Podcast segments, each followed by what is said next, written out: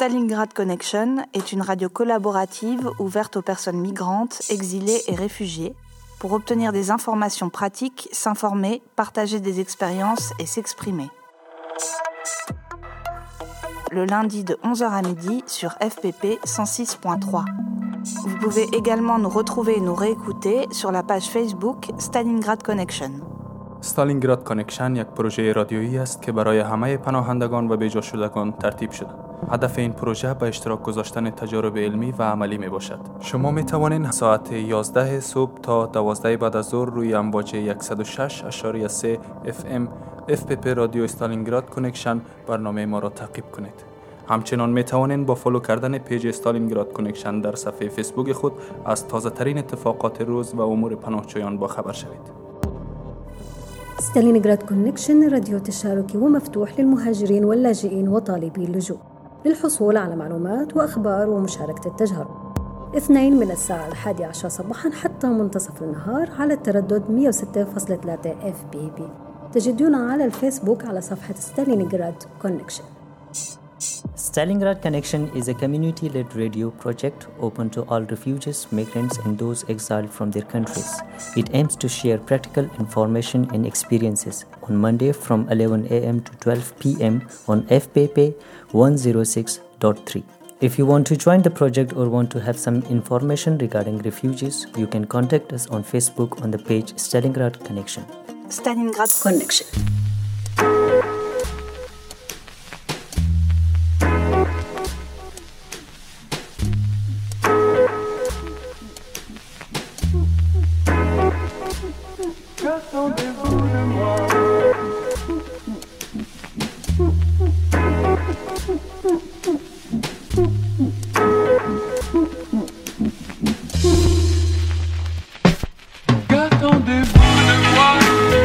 Bienvenue dans la troisième saison de Stalingrad Connection. Il y a quelques mois, la demande d'asile d'un des membres de notre collectif a été rejetée par l'OFPRA, l'Office français de protection des réfugiés et apatrides. Depuis plus d'un an, on partage son parcours infernal. D'abord pour l'obtention d'un rendez-vous à la plateforme d'accueil de France Terre d'Asile, puis la constitution d'un dossier en français, avec comme pièce maîtresse un récit de vie justifiant les causes de l'exil, et enfin le rendez-vous à l'OFPRA, pour défendre ce dossier face à un officier de protection. Et entre chaque étape, l'attente, de plusieurs mois. Pour cette émission, on a voulu comprendre comment fonctionnait l'OFPRA. L'institution se revendique du principe philosophique du droit d'asile et plus concrètement de la Convention de Genève, mais nous semble accorder l'asile de façon arbitraire, en appliquant des critères de sélection déconnectés de la vie des personnes qui demandent l'asile. Dans cette émission, on vous emmènera avec Hassan au pied de l'OFPRA, à Fontenay-sous-Bois, juste avant son rendez-vous. Ensuite, Anouk témoignera en tant qu'officière de protection à l'OFPRA et déléguée CGT. Puis, on entendra Iman, qui s'est vue refuser l'asile parce qu'elle est entrée en France par des voies légales. Et enfin Céline, ancienne officière de protection, démissionnaire, puis membre de la CIMAD, nous partagera son expérience. स्टेलिंगराड कनेक्शन के तीसरे मरहले में खुश आमदीद कुछ माह पहले हमारे ग्रुप के एक मेंबर को ओफरा से रद्द दिया गया तकरीबन एक साल के मुदत के बाद सबसे पहले ایک پناہ گزین کو فونستہ غزل سے رجوع کر کے اوفرا فائل حاصل کرنا ہے اور اپنے کیس کو تمام حقائق اور دلائل کے ساتھ اوفرا کو دینا ہوگا۔ اور اوفرا وہ ادارہ ہے جو پناہ گزینوں اور بے پناہ افراد کو پناہ دینے کا مجاز ہے۔ اس پروگرام میں ہم نے سمجھانے کی کوشش کی ہے کہ اوفرا کیسے کام کرتا ہے۔ یہ وہ ادارہ ہے جو فلسفیانہ اور خاص طور پر جنیوا کنونشن کے رولز کے مطابق فیصلے کرتے ہیں۔ हमारे मुताबिक ये फ़ैसले लोगों की ज़िंदगी के हक़ाइक़ से मेल नहीं खाते أهلا وسهلا فيكم بالموسم الثالث من ستالينغراد كونكشن الحقيقة من عدة أشهر تم رفض طلب اللجوء لزميل إلنا بمكتب الراديو من قبل مكتب الأفرة وهو مكتب الحماية للاجئين وعديمين الجنسية بعد انتظار أكثر من العام بإجراءات طويلة جدا من أخذ موعد بالبادا بباريس لإرسال الملف وكتابة القصة وانتظار الموعد المقابلة وبعدين انتظار القرار. طبعا الأصعب هو كان المدة الطويلة للانتظار لعدة أشهر بين كل فترة والتانية بهذا البرنامج هاي الحلقة رح نحكي فيها عن طريقة عمل الأفرة وهو المفروض وكما يدعي هو المكتب الذي يحمل مسؤولية حماية اللاجئين وتطبيق حقوق اللجوء واتفاقيات جنيف. ولكن يبدو أنه يمنح اللجوء بطريقة تعسفية بتطبيق معايير مختلفة تماما عن الذي يجب تطبيقها والبعيدة جدا جدا عن حياة طالبين اللجوء. سنرافق حسن في يوم المقابلة بمكتب الأفرة بعدين أنوك رح تحكي آه، يلي هي بتشتغل بمكتب الأفرة وهي مفوضة في نقابة سي جي تي وبعدين إيمان رح تحكي لنا قصتها كمان مع هذا المكتب وأخيرا سيلين يلي كانت مسؤولة حماية بهذا المكتب واستقالت رح تشاركنا تجربتها في هذا الشأن je ne sais rien de vous. Je ferais mieux, je crois, de m'en aller sans rien dire.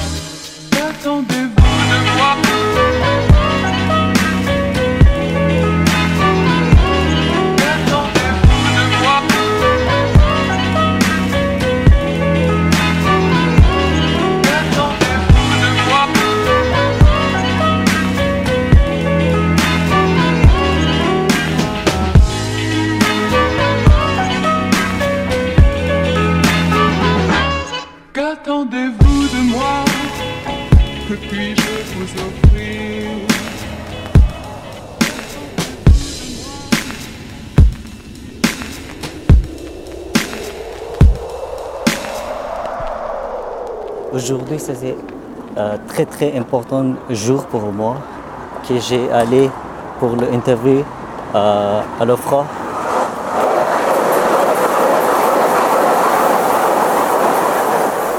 OFRA, ooh, I am coming.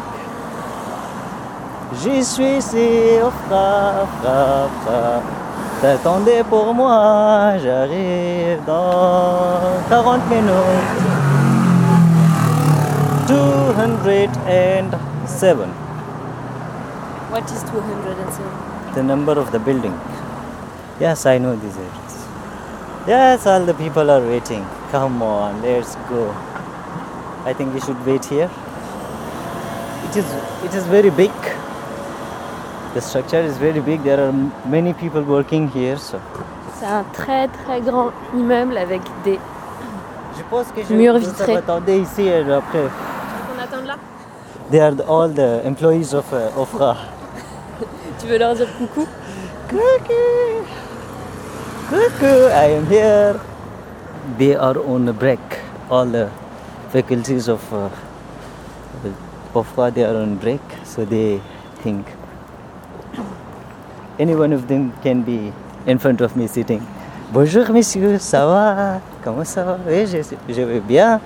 Et vous Oui, très bien. Everybody is here with their papers, files, and everything. Try to try to manage their papers, whether they have the right papers and everything. To take my file. All your life. Ah, Toute ta vie. Toute ta vie dans ton dossier. Dans ton petit dossier. This is the invitation letter from UFA, and this is my recipe, I think. Okay, Ok. you're going? Yes. Okay. Good luck. See you. See you. next.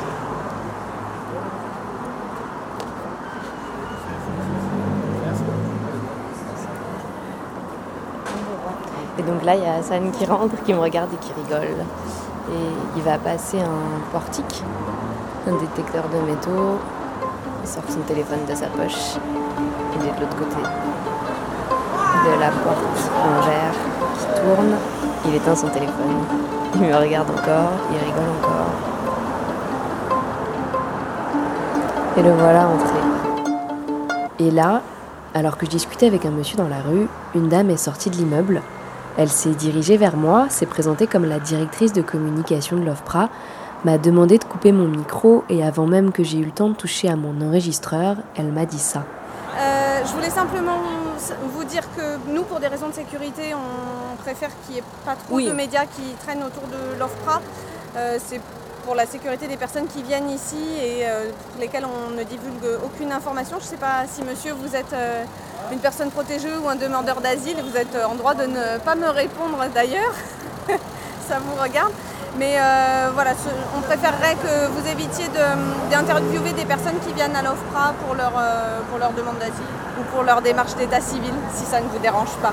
Et ça s'est pas arrêté là, parce que quand on a retrouvé Hassan, après son entretien, il nous a raconté ce truc un peu bizarre. It is the end of the interview? Uh, you have this right you if you have if got uh, negative you can go to the cnd if you have papers you will go to the prefecture to change your recipe then they said okay what happened here uh, the the conversa- the conversation that took place here uh, you are not allowed to to take it uh, out the material. And outside if you do so uh, the, they said me uh, some kinds of uh, law and they said okay there can be a 50000 euro penalty for that. You can be uh, jailed. That is illegal. Est-ce que tu as des amis qui ont déjà entendu la même chose pendant leur interview? No i have asked uh, so many people. They have they have never uh, they have never been told like this. You can this is illegal if you take out these materials out you will be uh, 50,000 euro will be the penalty, you'll uh, face uh, jail. These kinds of phrases uh, are never told to anybody. Uh, whomever I have talked to. Oui, moi non plus. Quand j'ai demandé aux associations autour de moi, personne n'avait jamais entendu ça. Et pour toi, est-ce que c'est une kind of intimidation? Yeah, I was, I was, I was a little shocked. Do you think it's because I was there? Yes, uh, I think it was. It was because I found uh, the attitude of the person who was interviewing me so uh, quite uh, quite bizarre. Uh, when he called my name, uh, mostly it happens that yes, when you're waiting in your waiting room, the person he he calls out your name. He comes. He, for example, he says uh, hello my name is this. Then he said i'm the your person who will interview you. But the guy uh, he called my name. Uh, till i uh, would uh, get out of the room he left. He was walking and i was following him without saying anything. He went to his room and i entered him. I entered the room. There was a chair. I sat there. He went uh, he took his chair. Then after that without any other things he said okay. He told uh, something okay my name is this this to the translator. The translator told me. Now i think the interviewer he was there with a decided mind. He was not interested in my what i was going to say. I found that Anouk est officière de protection à l'OFPRA et déléguée CGT. Elle raconte de l'intérieur les conditions de travail des officiers, qui se sont empirées depuis le vote de la loi Asile et Immigration. Anouk, protection officer OFRA में और CGT union के एक एहलकार से गुफ्तगू जो ओफरा के अंदर से पनाहगजीनों के हकूक़ के लिए जद्दोजहद कर रहे हैं أنوك مسؤولة حماية بمكتب الأفرا وهي مفوضة في نقابة سي جي تي رح تحكي لنا من قلب الأفرا مصاعب ظروف العمل في هذا المكتب Je m'appelle Anouk, je suis officière de protection et je suis membre du bureau de la CGT OFPRA. Un syndicat à l'OFPRA, ça sert d'abord à défendre les conditions de travail des, des agents de l'OFPRA, euh, mais aussi à défendre les missions euh, de l'OFPRA auxquelles on est attaché, les missions de protection. C'est d'évaluer euh, les, euh, les, demandes d'asile pour, euh, pour protéger les personnes qui en ont besoin. Euh, dans le cadre des, euh, du droit international transposé euh, en droit français et du coup de protéger les personnes qui craignent en cas de retour dans leur pays, qui ont des craintes. Et comment est-ce qu'on rentre à l'OFPRA? Comment est-ce qu'on devient officier de protection justement? Bah, Normalement, la règle, c'est par le concours pour devenir fonctionnaire, donc attaché d'administration relevant de l'OFPRA. Mais en réalité, il y a quand même beaucoup de personnes qui sont recrutées sur contrat. Il y a beaucoup de contractuels. Euh, et du coup, c'est des appels à candidature qui sont passés euh, dans les médias et sur le site internet. Et, euh, et du coup, des entretiens de motivation. Et c'est un contrat de combien de temps? C'est des contrats de trois ans renouvelables. Une fois qu'on est hum, contractuel ou qu'on est fonctionnaire et qu'on a été admis au concours, est-ce qu'on reçoit une formation de la part de l'OFPRA? Oui, quand on commence, quand on prend ses fonctions à l'OFPRA, les premiers mois, c'est des mois de formation. Donc c'est une formation assez longue, de, on peut dire trois mois, avec après une prise euh, euh, de, de, responsabilité progressive pendant les mois qui suivent. Donc il y a une formation qui est quand même assez euh, solide au début, à la fois sur sur, le, sur le droit, mais aussi sur les techniques d'entretien, sur les pays d'origine des demandeurs. Comment ça se passe très concrètement? Est-ce qu'un officier de protection, par exemple, il va être en mesure de faire passer des entretiens à des demandeurs d'asile venant de tout pays? Ou est-ce qu'ils sont formés sur des zones géographiques plus précises? Alors déjà, on est répartis en divisions géographiques, donc avec une aire géographique euh, définie. Et puis, il y a des pays qui sont euh, mutualisés entre euh, toutes les divisions géographiques en raison de l'importance de ces demandes.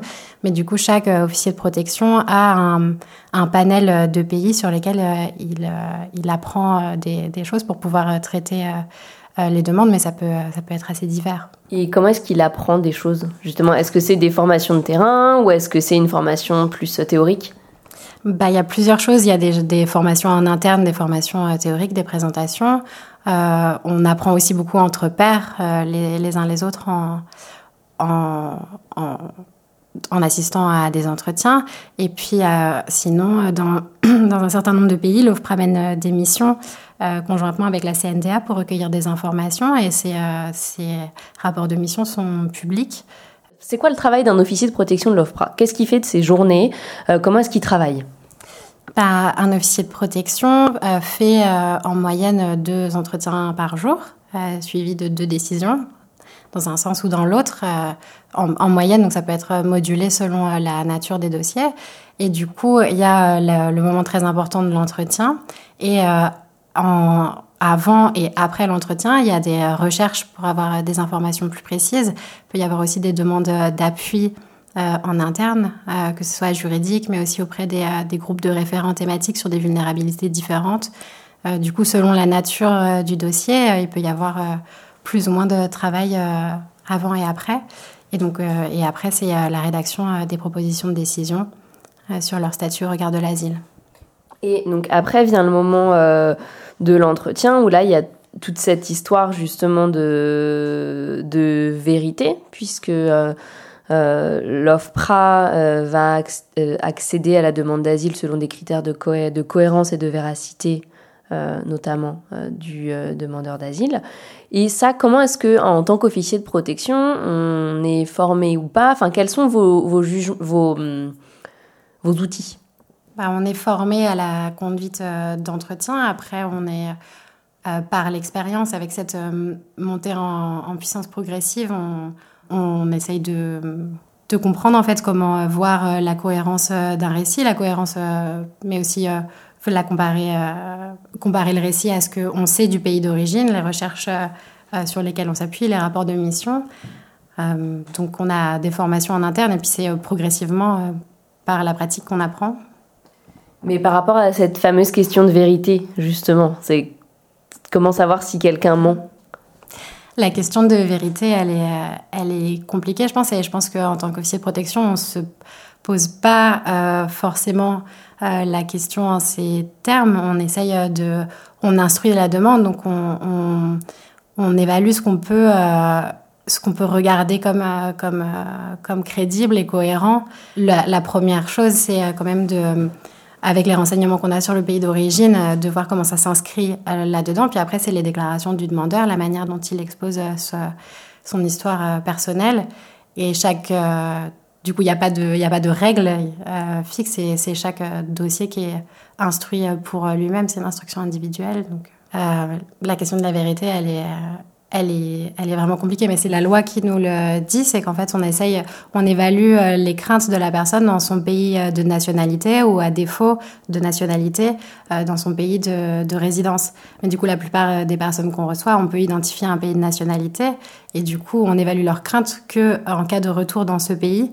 Euh, du coup, on, on sait, on le, on le voit et on l'entend que beaucoup de demandeurs ont souffert dans leur parcours migratoire, mais euh, c'est une question qui est différente du coup de la question de l'asile, qui est vraiment une protection euh, par rapport à un retour dans le pays d'origine et pas dans un pays tiers.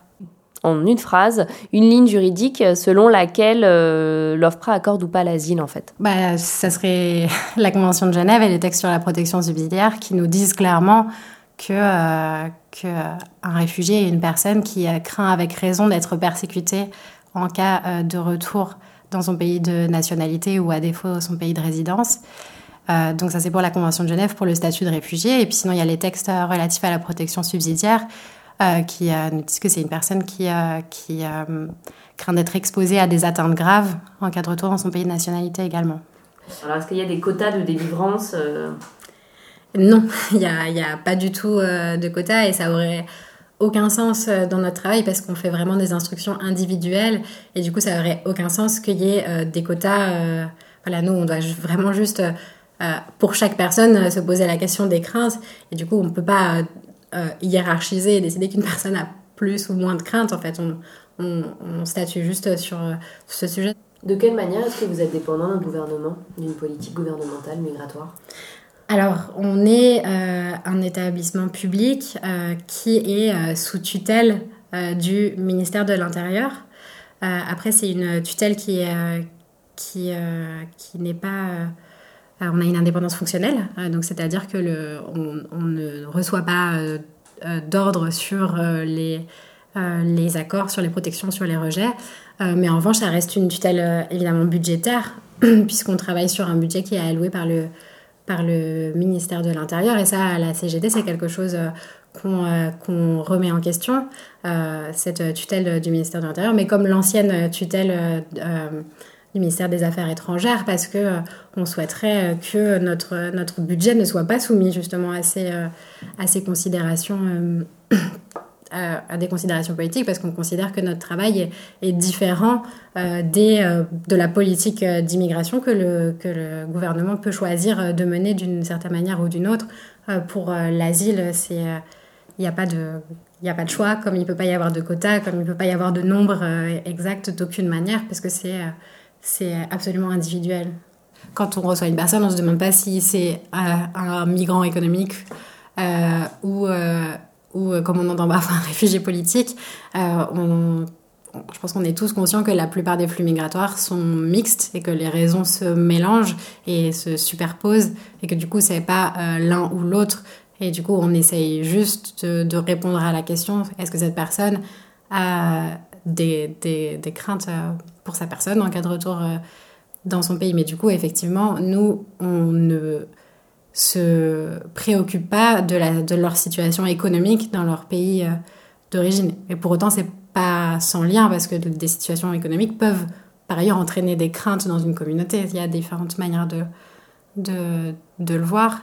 Euh, mais euh, du coup, nous, on se, enfin voilà, on essaye juste de répondre à la question de l'asile, mais il y a des questions sur l'immigration qui se posent par ailleurs en dehors de l'OFPRA un, des moments où justement on a quand même, euh, on en parlait tout à l'heure, entendu euh, les, syndicats de l'OFPRA et de la CNDA dans des médias, c'est en février dernier, au moment où, euh, juste avant l'examen, enfin deux mois avant l'examen de la loi asile-immigration au Parlement, vous vous êtes mis en grève.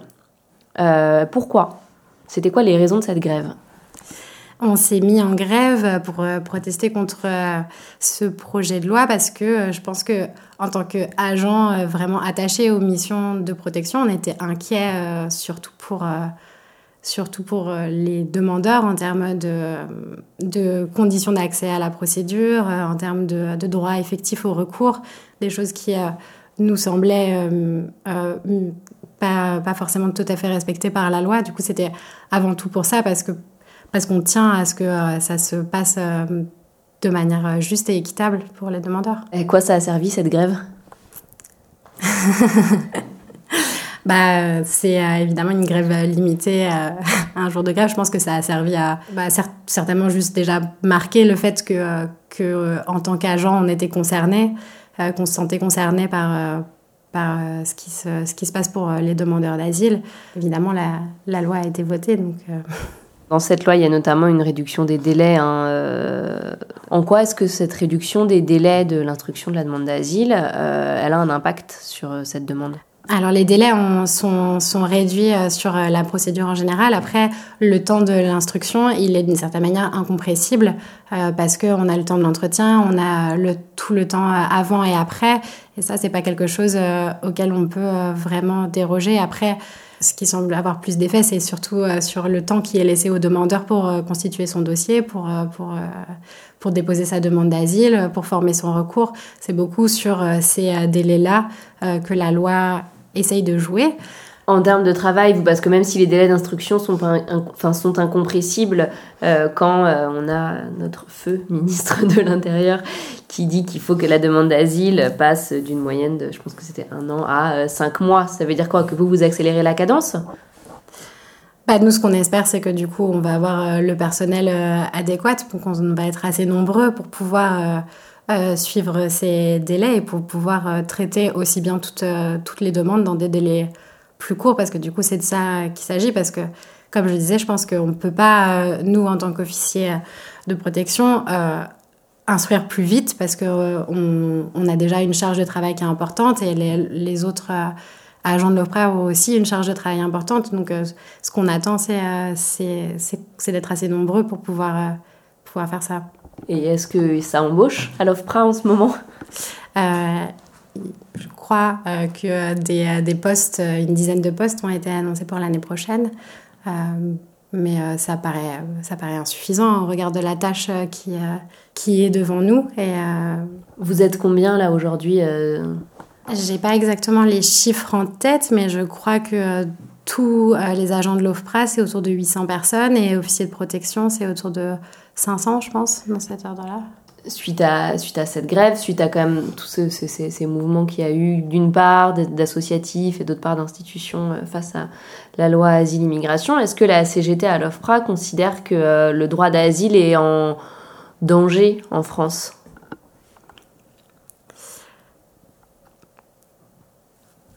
Euh, La CGT OFPRA considère en tout cas que euh, ça ne va pas améliorer euh, les conditions euh, pour demander l'asile. Est-ce que l'asile est en danger? Après, c'est une question difficile parce que il, reste que en tant qu'officier de protection, on, mène toujours aussi sérieusement les instructions qu'on a.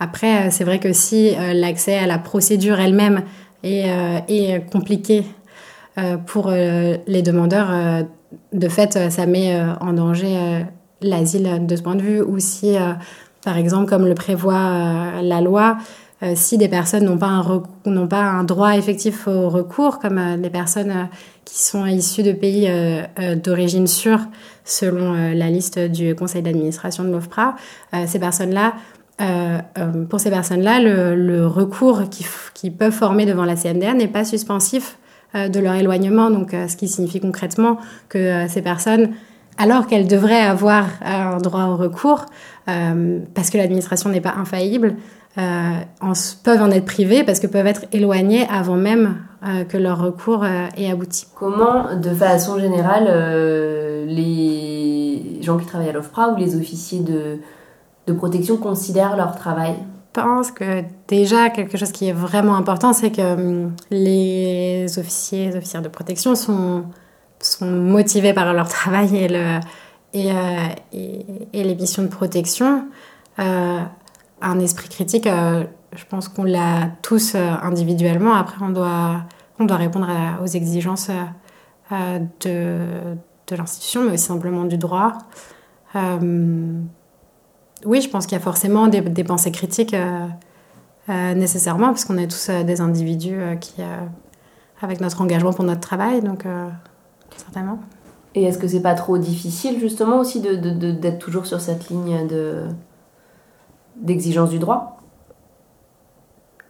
Non, ça, je pense que c'est une contrainte qu'on accepte. On sait qu'on on agit que sur que sur le statut des personnes au regard de l'asile, tout ce qui concerne euh, l'immigration par ailleurs ou, euh, d'autres questions, euh, on sait qu'on n'a pas, on, ne peut pas agir dessus. Donc ça, c'est une contrainte, oui, qui peut amener certainement de la frustration, mais qu'on a, qu'on a accepté en,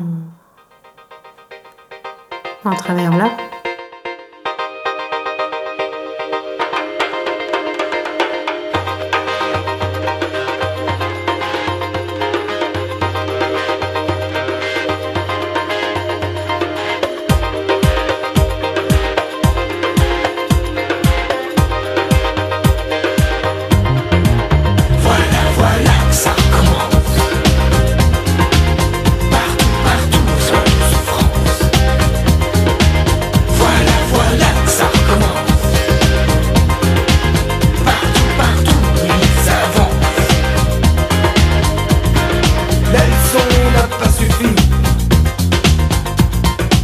Qu'à la mémoire on a choisi l'oubli. Partout, partout les discours sont les mêmes. Et étranger est la cause de nos problèmes. Moi je croyais que c'était fini. Mais non, mais non, c'était qu'un répit. Moi je croyais que c'était fini. Mais non, mais non, c'était qu'un répit. Voilà, voilà, ça commence. Partout, partout sur la douce France. Voilà, voilà, ça recommence. Partout, partout, oui, ça avance. Voilà, voilà.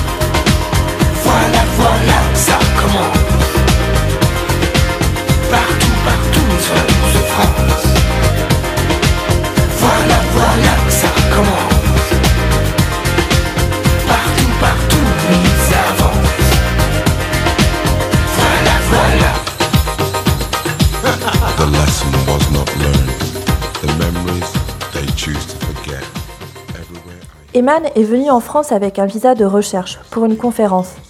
Elle nous raconte en arabe son entretien à l'OFPRA, notamment comment l'officière de protection n'a pas voulu écouter son récit sur son passé d'activiste politique, mais a orienté l'entretien sur des questions très personnelles. ईमान सूडान से है जो एक तहकीकी conference visa के साथ फ्रांस में आए थे उन्होंने ओफ्रा में अरबी में इंटरव्यू दी थी और जिस तरह ओफ्रा ऑफिसर ने उनकी गुजश्ता सियासी कामों और जद्दोजहद को नज़र नज़रअंदाज करके सिर्फ उनकी ज़ाती मसाइल पर तवज्जो दी إيمان رح نسمع اليوم لقصة إيمان يلي رح تحكي لنا كتير شغلات لها علاقة بالمقابلة اللي عملتها مع مكتب الأوفرا Stalingrad Connection بونجور مرحبا والسلام عليكم. اليوم آه، بما إنه برنامجنا رح يكون على الاوبرا فرح تحكي لنا بنوتة سودانية على تجربتها مع هذا المكتب يلي هو مكتب الحماية للاجئين وعديمي الجنسية. إيمان مرحبا. بتحكي لنا شوي تفضلي. مرحبا. آه، أنا إيما زين. آه، دخلت فرنسا في نهاية 2015 أنا وأبنائي عن طريق فيزا شنغن السفارة الفرنسية في الخرطوم. فور وصولي لفرنسا تقدمت بطلب آه، الحماية من مكتب آه، حماية اللاجئين في فرنسا. آه، إيمان آه، بتحبي تحكي لنا شوي على ظروف المقابلة المقابلة نفسها يلي عملتيها بمكتب الحماية آه، بفرنسا؟ أيوة يعني مقارنة مع يعني بعض أصدقائي يعني اللي التقيت فيهم حسيت إنه مقابلتي شوية إنها هي كانت آه، مختلفة. يعني مختلفة عنهم في إنها هي كانت ال- الوقت زمنها طويل وكان فيها كثير كثير من الاستجواب. وأنا جيت من السودان يعني عندي مشاكلي جيت مضغوطة نفسيا فارقت أسرتي عندي مشاكل اللي هي تتطع طلبت اللجوء يعني من خلالها. آه، كانت آه، يعني كانت بتسألني من تفاصيل دقيقة شديد يعني حتى في الحياة الاجتماعية وأنا قضيتي سياسية بحتة وعندي يعني جاي من السودان إنه آه، فكان إنه الشك ملازم ملا- يعني ملازمني في كل المقابلة. يعني أحس إنه كانت صعبة علي لأنه كان يعني أي سؤال بتتبعه لماذا لماذا يعني فكان صعب يعني كان صعب علي.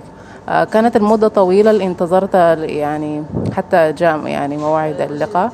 فكانت أدق التفاصيل هي صعبة علي لأنه آه، كان عندي مشاكل بتاعت الحياة صغيرة مختلفة اخت- الحياة اختلفت من السودان معي مسؤولياتي كبيرة هنا فكانت يعني صعب علي إنه أنا أركز في في أدق التفاصيل في التواريخ وهكذا.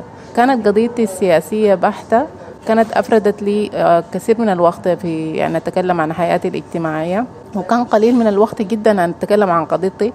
فكان يعني صعب يعني حتى ما كنت باخد فرصة فكنت ما باخد فرصة يعني. كنت دائما في مقاطعة يعني في في القضية. يعني أنا كل ما أجي أتكلم عن التفاصيل لأنها هي مشكلتي الأساسية. فكان دائما يعني بتبادل منها بمقاطعة. أنا كنت مشتتة فحسيت إني أنا مضغوطة يعني عصبيا. أنا ما قادرة أواصل. ويعني حتى ما قادرة أركز. فكانت هي صارمة وبعدين يعني الصرامة هي عكس خلتني مضطربة يعني مضطربة في طول في طول المقابلة. آه الأسئلة كانت هي بس السؤال أي سؤال بتعقبه لماذا لماذا فبرضه كان صعب علي في كل شيء كان بيخضع لتفسيرات الذاتية. أنا ما يعني ما قادرة أحدد إنه يعني شو أقول. كانت الدقة والصرامة هي يعني حتى أحطتني خوف. في المقابلة. كانت لي ساعات يعني حتى ساعات كنت مضطربة وساعات تعبانة نفسيا. فأنا كنت يعني أحب إنه بتين بتين تخلص يعني المقابلة بخيرها بشرها المهم إنها هي تخلص. بتحبي آه، تكملي شوي عن المقابلة؟ يعني أنا وأنا وأنا يعني داخلة على ال على الانترفيو فكنت حسيت إنه آه، هو حيكون آه، عادي سهل لأنهم هم بيتعاملوا مع حالة إنسانية. آه، لأن أنا جاية طالبة الحماية. آه، آه، أنا من خلال المقابلة حسيت إنه يعني هم ما مؤمنين يعني بال أو متشككين يعني بالقضية بتاعتي. وده احطاني يعني عدم ثقة في نفسي. ويعني حتى خلاني أتلحسم وما أقدر أتكلم وما أقدر يعني أقول كل الأشياء يعني كانت بداخلي. يعني أنا لما انخرجت يا دوب تذكرت بعض الأشياء المهمة اللي أنا المفروض كنت أقولها وما قلتها. وهي كانت ممكن تكون حاجة فاصلة يعني فيصل في القضية بتاعتي. فأنا ما أعرف إنه هي هل يعني هذا إنه تقليل يعني من من من حجم المرأة عموما في المشاركة في العملية السياسية ولا هو التشكك ده يعني هو حاجة شخصية؟ تشرحي لي أكثر شو دخل إنك أم بمقابلتك؟ كيف حسيتي؟ يعني شو اللي حسيتيه آه، أثر عليكي وخلاكي تعيشي هذا الإحساس؟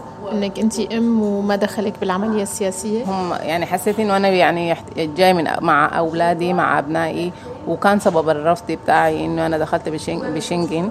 زي إنه أنا دايرة أجي أفتش عن فرصة يعني فرصة للحياة مع أبنائي هنا.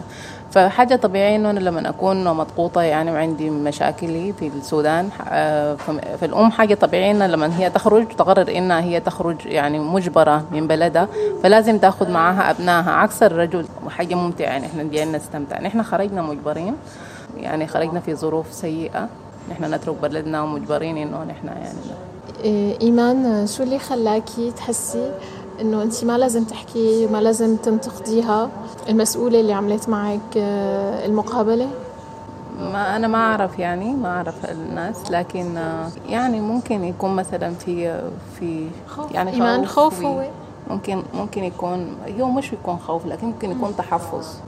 أنت ما تعرف ال- الشخص اللي بيحكم بيده. ما إذا كان كل الأشياء شكلية يعني كل الأشياء. أنت هي بت- بتعطيني رفض بتقول إنه أنا ما تكلمت كويس لأنه ده انطباع الخاص. بت- بتديني نظرة شكلية لأنه ده انطباع الخاص. فما تقدري تعرفي انطباعاتهم شنو. يعني ما في حاجة ستاندر معين بيحطوكي يعني ممكن فهي بتقول إنه أنا ما حسيت بيكي. يعني إنك أنت تكلمتي كويس. ده برضه انطباع خاص. فما ممكن الانطباعات الخاصة هي تأخذ قرارات مفصليه في حياة الناس. أنا يعني احسس انه إنه أنا كنت صادقة. يعني أنا كنت صادقة في كل كلمة أنا قلتها. احضرت معي كل أوراقي آه، كل أوراقي كل نشاطاتي السياسية. يعني أي شيء تعرضت له في تعرفين عن حالك؟ شو كنتي تعملي بالسودان؟ كنت شو الأوراق اللي عم تحكي عنها؟ كنت مشاركة في مركز الدراسات السودانية فولنتيرز وكنت مشاركة في في إحياء الديمقراطية ناشط ناشط سياسي في السودان. يعني حضرت معي جميع الأوراق اللي كان بتثبت ذلك فأنا كنت كل شيء عند كل شيء يثبت نشاطي. حضرت مين أنا وكنت صادقة في كل كلمة أقولها. بعد هذا يعني حسست إنه أنا كانت لحظات صعبة يعني بالنسبة لي. آه، أنا حسيت إنه كان يعني لازم أنا أخذ وقت في قضيتي الأساسية اللي هي شكلت علي الخطورة عشان أنا أجي هنا لباري لباريس. فأنا كنت يعني محتاجة مدة من الزمن عشان أذكر أدق تفاصيلي وأستحضرها يعني. فكان كل ما أجي أنا أتكلم في قضيتي الأساسية اللي هي مشكلة شكل لي الخطورة فدايما بلقى إن يعني هي في مقاطعة وكان بتقول لي إنه الزمن ضيق. انت بتتكلمي بتفاصيل كبيرة أو واسعة في في ما, في نفس النقطة. آه، فأنا محتاجة لوقت يعني إنه أنا أستدرج يعني الحاجة المسألتين الخطورة لازم أنا أذكر ما قبلها. ولكن في في يعني على العكس تماما لقيت إنها فردت يعني وقت كبير لأسئلة. يعني مثلا هي كسؤالين ولقيتي زوجك وين فحسيت إنه مثلا السؤال ده هي كان المدة الزمنية بتاعته كانت بتضيف لي حاجة. يعني في إنه أنا أسترسل في القضية بتاعتي الأساسية. فده اللي أحسسته يعني. كثير من الأصدقاء بيقولوا إنهم هم يعني من الضغط اللي بيتعرضوا له في داخل الانترفيو آه فبيضطروا للكذب. وهو في النهاية حاجة خطيرة يعني إنه هو الإنسان يضطر إلى انه يكذب عشان ياخد يعني حقه في الحياة. هو حقه هو جاي مضطهد وهو جاي من من بلده يعني. هو أكيد ما في خيار ثاني بتقصدي فيه شو يعني؟ يعني ما حيقدر يرجع لبلده يعني. يعني مثلا عندنا في السودان في لاجئين بيرجعوا عندنا مثلا راجعين رجعوا من إسرائيل آه فحصل لهم تصفية. فعندنا في السودان مشاكل إنه مثلا في خطورة في إنه اللاجئين يرجعوا للسودان يعني في الوقت الحالي في ظل الحكومة يعني الموجود أنا ما عارفه يعني أنا برضو يعني قابلت في كثير من الأفكار إنه هم النظرة يعني للاجئ إنه هو جاي يعني إنه هو لاجئ اقتصادي فخطأ يعني. في ناس بتجي فعلا هي محتاجة الحماية عن تجربتي إنه في كثير من السودانيين هم محتاجين الحماية الفعلية يعني نظرا لأفعال الحكومة الحالية يعني الدولة يعني السودانية السياسات بتاعت الحكومة السودانية تجاه السودانيين وتجاه المجتمع الدولي. يعني بيجوا هنا وفعلا هم محتاجين يعني كتجارب شخصية يعني لي مع سودانيين يعني إنك أنت تضع اللاجئ تجاه إطار يعني محدد انه هو تعريف اللاجئ هو في الأول وإنه هو لاجئ اقتصادي آه أي نعم هو اللجوء آه تعريفه إنه هو أنت بتحت اللجوء السياسي يعني على البعد الإنساني أنا انتظرت فترة طويلة جدا من يعني من تقديمي للدوسيه بتاعي يعني لغاية آه إمتى دخلتي على فرنسا؟ أنا دخلت 2015 نهاية 2015 إمتى عملتي المقابلة؟ عملت المقابلة شهر سبتمبر هي سنة؟ و آه 2016 بعد انتظرت آه، القرار بتاعي آه، جاني شهر أربعة سبعة شهور. لكن يعني طول الفترة من إنه أنا قدمت الدوسيه بتاعي اللي هو كان من شهر 2 2016 لغاية تاريخ الرفض جاني 2017 2017 فكنت طول الفترة يعني إنه أنا ما أحس روحي إنه أنا إنسان عايش مفروض يعيش الحياة الطبيعية لأني أنا كنت يعني زي الإنسان المعلق بين الحياة والموت. يعني بعد بعد الرفض أنا حسيت إنه يعني في دي نهاية لحياتي يعني دي إبادة ليا ولأولادي معاي يعني أنا زوجي بعيد مني. فكانت حالتي النفسية سيئة جدا يعني لدرجة إنه أنا كنت فترة طويلة بت يعني بتعالج. فتعبت وأولادي تعبوا معاي يعني أنا كنت فترة طويلة بعيدة عنهم يعني ما أعرف عنهم شيء. يعني حتى في من من شدة التعب النفسي اللي أنا تعبته يعني وأنا وصلت لحاجة زي الشيزوفرينيا يعني يعني حتى لما ألقى نفس الشبيهة بتاعت البنت اللي عملت لي في الأوبرا بقوم بغير الشارع يعني. بتذكر إنه كان مركز ال- ال- اللجوء اللي أنا ساكنة فيه وكان الأسيستنت سوشيال بعتتني لمعهد تعليم اللغة الفرنسية. فأنا كانت ال ال يعني الأستاذة فيه بتشبه البنت فأنا ما قادرة يعني. هي يعني أساسا كانت دعمتني إنه المعهد ده في مكان جميل وشاتليه وبتلقي ناس. أنا ما قدرت لأنه أنا بشوف الأستاذة كانت لطيفة جدا لكن ما قادرة أتعامل معها لأنها هي نفس الشكل بتاعي يعني نفس عيونها نفس شعرها فجد دخلتني في في زي حاجة زي شيزوفرينيا كده. فما قدرت اواصل يعني في من سودانيين وغير سودانيين يعني من اصدقائنا فلقيت إنه في ملابس معينة إنك أنت ممكن تمشي بها المقابلة عشان يعرفوا إنك أنت فعلا لاجئ لأنه هم بيفتكروا إنه هم الانطباع الخارجي هو اللي بيحكي إنك أنت لاجئ ولا ما لاجئ. فعلا يعني أول ما دخلت فحسيت إنه في انطباع يعني. حسيت حسيت إحساس شخصي إحساس شخصي. إنه فعلا في. في انطباع بالداخل لأنه يعني في نظرات آه، ما كانت يعني جميلة يعني. إيمان آم، رح أقول لك شكرا كتير لك لأنه حكيتي لنا شغلات آه، كتير بتمثل مشاكل لكتير لاجئين أو طالبين لجوء. شكرا آه، لصراحتك ولقوتك ولجرأتك كمان لأنه مو كتير شي سهل يقدر الواحد يحكي عن أشياء حس فيها وكانت صعبة بالنسبة له. وأكيد أكيد كانت فترة صعبة وطويلة كتير خاصة أنك ضليتي ثلاث سنين عم تستني. أو حق الحماية اللي أخذتيه آخر شيء ضمن لك القانون الفرنسي عن طريق المحكمة لحقوق اللاجئين. ما بعرف إذا بتحبي تضيفي شيء أنا بس بحس إنه المفروض يدوا اللاجئ يعني حرية أكبر وثقة أكبر بنفسه. بحيث إنه يحس هو فعلا في أمان وإنه هو الحاجة يعني إنه هو جاي يطلبه هو خدمه هو لازم ياخذ الأمان النفسي قبل البدني Céline a travaillé à l'OFPRA et en a démissionné en 2011. Elle raconte les critères arbitraires qu'elle devait appliquer pour accorder, ou plus souvent rejeter, les demandes d'asile. Stalingrad Connection lui ouvre son micro. Celine Oprah में बतौर protection officer काम करते थे 2011 तक, जो बताते हैं कि उनको किस तरीक़ेकार के तहत किसी को पनाह देना था और किस तरीक़ेकार के तहत किसी को रद्द देना था। سيلين كانت تشتغل بمكتب الأفرة استقالت في عام 2011 رح تحكي لنا عن المعايير التعسفية يلي بيستخدمها مكتب الأفرة لرفض طلبات اللجوء Bonjour, donc je m'appelle Céline Aonienne et j'étais officier de protection à l'OFPRA, euh, donc sur la division Asie, donc ça, les pays Mongolie, Afghanistan, Pakistan, Bangladesh, Arménie, Euh, et puis j'ai été ensuite à l'OFPRA, à l'antenne de Basse-Terre en Guadeloupe. Donc euh, essentiellement, c'était la demande d'asile haïtienne, puisque c'était après le séisme. Et donc j'étais de 2009 à 2011 officier de protection. Ensuite, j'ai travaillé à la CIMAN en tant qu'accompagnatrice juridique en centre de rétention. Et j'ai arrêté depuis deux ans. Donc euh, tu as démissionné de l'OFPRA et justement on voulait savoir euh, ton avis vis-à-vis de l'indépendance des officiers de protection de l'OFPRA par rapport à la hiérarchie au sein de l'OFPRA, par rapport au ministère de l'Intérieur et de manière plus générale par rapport à la Convention de Genève et à l'application de ce texte dans votre mission au quotidien à l'OFPRA. Alors juste, je voulais rappeler du coup ce que dit la Convention de Genève.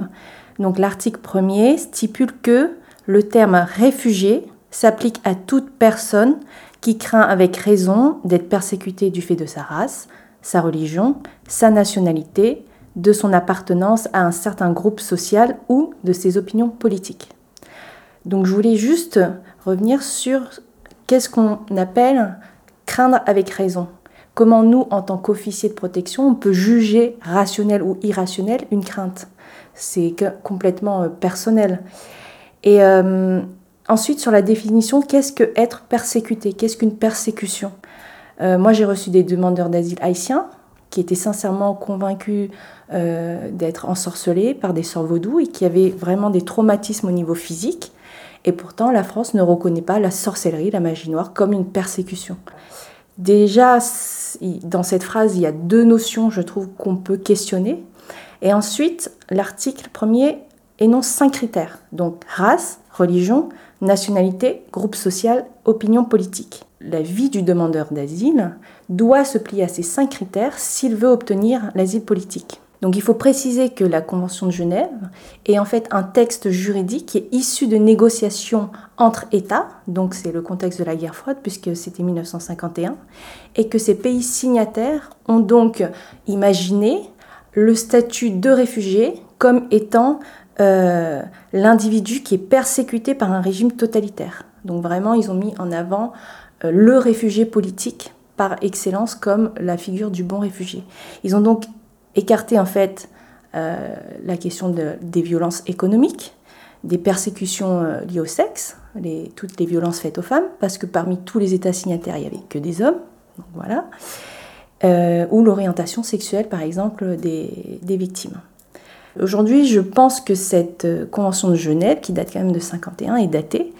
Euh, maintenant, il y a tout ce qui est euh, réchauffement climatique, les réfugiés climatiques. Qu'est-ce qu'on en fait? Et ça n'entre pas du tout dans ces critères.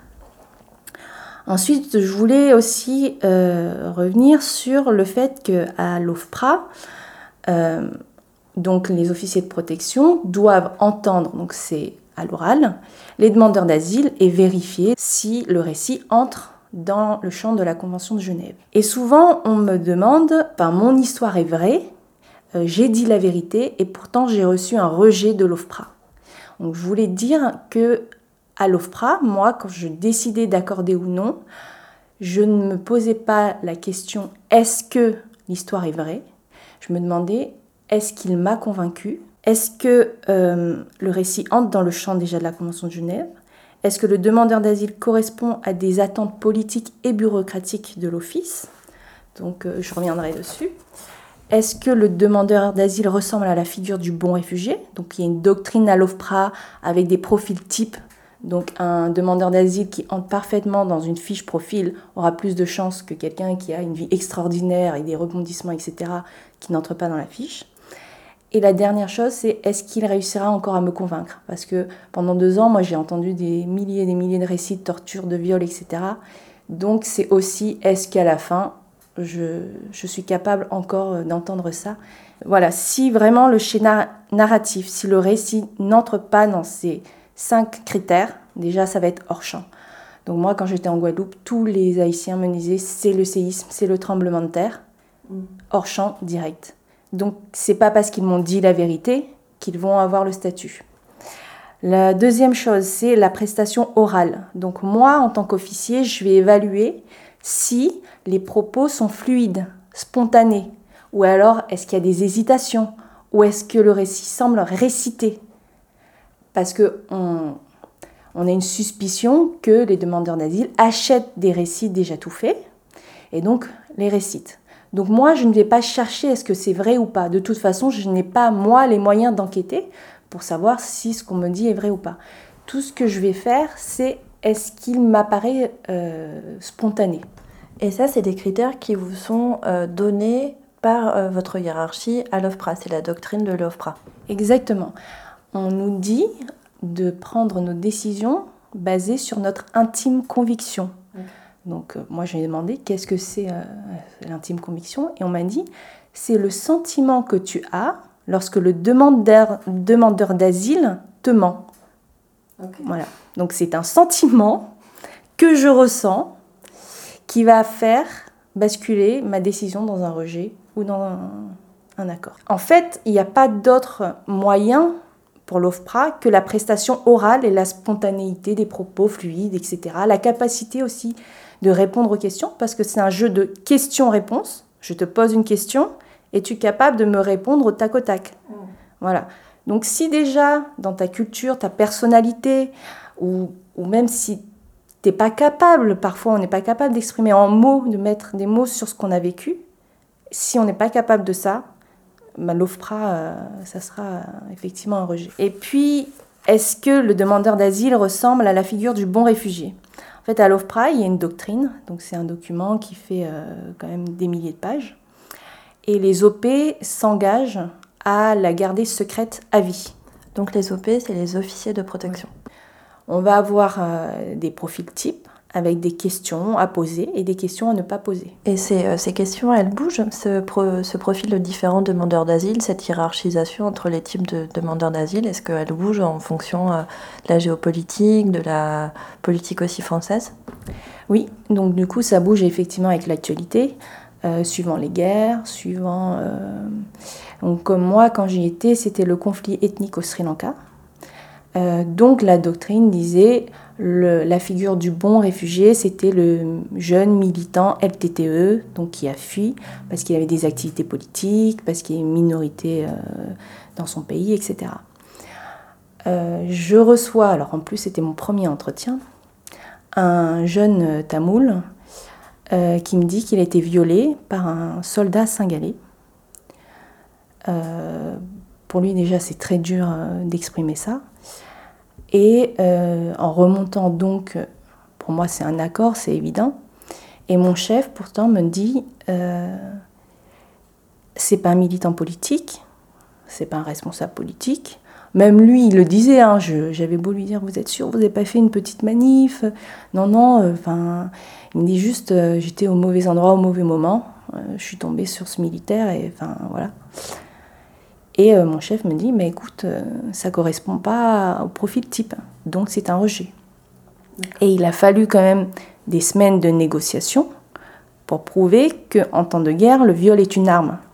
Donc finalement, j'ai réussi à faire un accord, mais c'était des semaines de négociations. Donc on parlait aussi de l'indépendance des officiers de protection.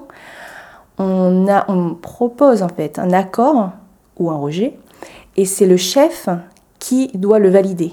Euh, et on a envoyé le dossier à- au service juridique, puisque l'OFPRA a justement un service juridique qui est chargé d'évaluer, euh, euh, voilà, est-ce que effectivement c'était une arme de guerre, le viol, etc. Mais au final, euh, si le chef ne veut pas signer l'accord, on n'a pas le dernier mot. Et puis, euh, on a aussi une pression du chiffre, c'est-à-dire qu'on doit rendre deux décisions par jour. Euh, c'est énorme. Là, je te dis que c'est des semaines de négociation, donc de travail, de documentation, etc. Or, quand on a cette pression du chiffre, donc moi j'étais en CDD, en plus ton CDD est renouvelé si tu as fait ton chiffre, voilà, si tu déstockes, et on n'a pas le temps, en fait, de faire des accords parce que c'est trop de travail. Donc, euh, moi, je me suis retrouvée finalement à la fin, euh, puisque je n'étais pas sûre d'être renouvelée, je faisais trop d'accords. Je me retrouvais à faire des copier-coller pour faire des rejets, parce que ça prenait euh, cinq minutes à faire, et que jamais mon chef ne me convoquait pour me dire T'es sûr que tu veux faire un rejet? En principe, ils sont censés tout lire, et s'ils ont des doutes, euh, convoquer que ce soit un rejet ou un accord. Mais en pratique, c'est une industrie, c'est une machine. On doit déstocker.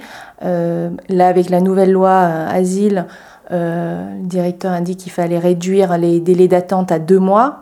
Donc je ne vois pas comment, en deux mois, on peut entendre quelqu'un, faire des recherches, avoir le temps de la réflexion pour proposer un accord. Donc ça va être l'immédiateté, ton ressenti au sortir de l'entretien. Est-ce qu'il m'a menti, il m'a pas menti, mon intime conviction, rejet ou, ou accord. Il y a aussi un classement en fait des meilleurs OP, c'est-à-dire qui, enfin le meilleur employé, hein, on peut dire ça comme ça, même si c'est exagéré. Mais on a, enfin chaque mois, les, les chiffres de chacun.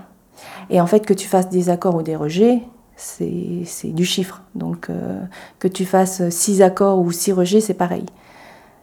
Donc le meilleur employé à l'OFPRA, c'est celui qui fait le plus euh, de dossiers De décision, qui prend le plus de décisions et suivant si tu exploses ton chiffre ou pas, tu as plus ou moins des primes. Je voulais euh, bah, te poser la question. Donc, tu as démissionné de l'OFPRA et euh, ensuite tu t'es engagé à la CIMAD et tu as accompagné en CRA, donc en centre de rétention administrative des, euh, demandeurs d'asile, dont la décision du coup avait été rejetée. Et tu as expliqué un jour dans un article que tu as publié que tu ne pouvais pas, en tant que membre de la CIMAD, accompagner des personnes à l'OFPRA parce que tu as été de l'autre côté, que tu as été toi-même euh, officière de protection à l'OFPRA. Est-ce que tu peux nous raconter comment on t'a demandé de ne pas intervenir euh, de l'autre côté? Alors, il faut savoir que lorsqu'on travaille donc euh, pour l'État, pour l'administration, il y a une condition tacite, c'est-à-dire que pendant trois ans, l'administration a le droit de regard sur ton parcours professionnel. Donc, ils ont le droit de mettre un veto sur euh, une de tes, un de tes emplois. Euh, moi, quand j'ai démissionné donc de l'OFPRA, c'était euh, justement après la Guadeloupe.